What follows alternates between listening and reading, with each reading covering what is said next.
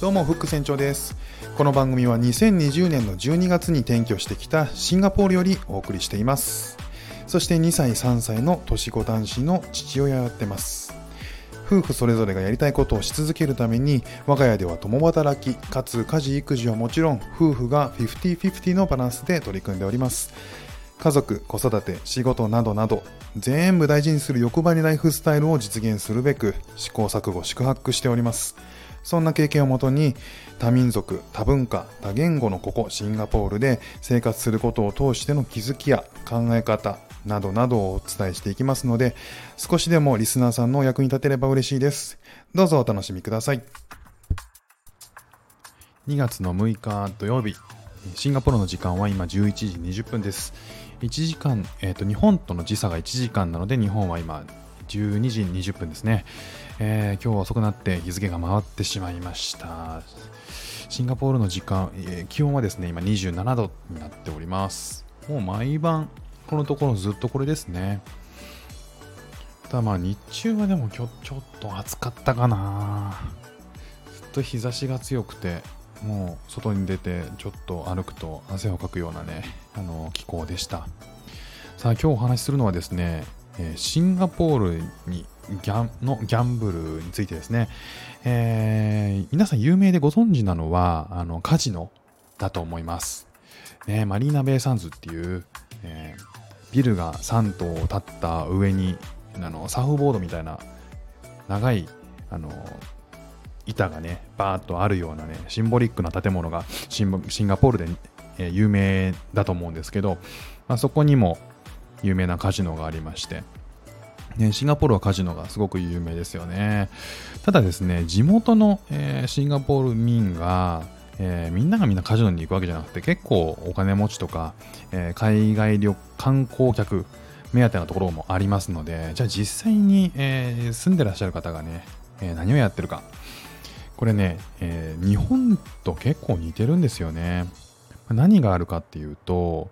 えトトとか、え競馬とか、そういったものがシンガポールでは割と一般的に買えるんですね。で、街を歩いてるとですね、えー、時々シンガポールプールズ、シンガポール、えー、POOLS でプールズっていう、えー、青い、え看板があって、えー、ガラス張りだったりして中が全部ね見えるような仕組みになっていますで、えー、そこにですね、ありとあらゆるシンガポールで可能な掛け事がのチケットが購入できるのがシンガポールプールみたいですね。で、コンビニにいても、えー、買えるようですね。で、あの、シンガポールの人たちは結構その、賭け事といえばおそらく、カジノよりはその Singapore Pools が一般的なんじゃないかなとえー、 TOTO なんかも買えるんですけども、えーと、日本だとねサッカーのくじとしておなじみだと思うんですけどシンガポールでも、えー、ポピュラーな公営くじの一つですね。でその他にも4桁の数字を選ぶ 4D っていうやつとか、えー、7桁の数字が、えー、印刷されたシートを購入するシンガポールスイープ。スイープっていうのは勝利の意味らしいですね。とかですね。サッカーの、えー、リーグの予想、えー、勝敗を予想する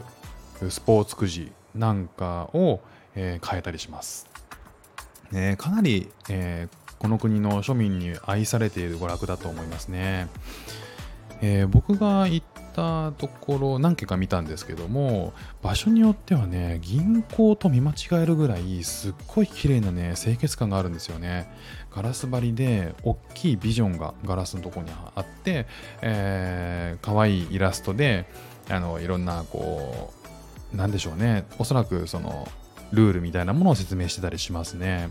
中もすごく綺麗でカウンターがすがすっきりしていて、そこで、まあよ、銀行なのかなってよく見たら、あのチケットなんですよね、えー、要は塗りつぶすチケットがあったりとかして。であのチャイナタウンっていうね、えー、と中国系中華系がのお店がバーンと並んでるエリアがあってそこの駅前にですね、えー、おじさんたちがずらーっと並んで、それこそに新聞を持ってですね、えー、何かを熱心にね、えー、会話してたりして、鉛筆持って、何してんのかなこれ日本と、なんだこれ日本と同じ光景だなと思ったら、やっぱりシンガポールプールズがあったんですよね。うん、その光景見ると本当に日本と一緒というかね、そういう場所に行ったらね、こういう光景見たことあるな、みたいな風に思いましたね。で売り場カウンターの、えーと、上にはスポーツくじの対戦表だったり、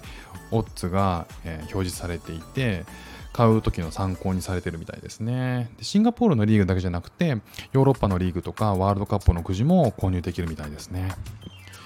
だからこう、まあもちろんさっき、あの、一番最初お話ししたように、こう街中の店舗以外にもコンビニで購入できるっていうこともあって会社帰りの OL さんとかお年寄りとかまでもうほんいろんな年齢層の人に根付いてるようです。東京でも、え、有楽町にある宝くじの人気窓口とかって結構人気あって前日とかからあの 行列ができるとかって有名な話ありますけどシンガポールでも例外じゃないらしくて、えー、一時えー、すごい当選額が当選した、えー、駅の近くの窓口には、え、10メートル以上の長い列ができるっていうこともよくあるらしいんですよね。一攫千金のね夢がある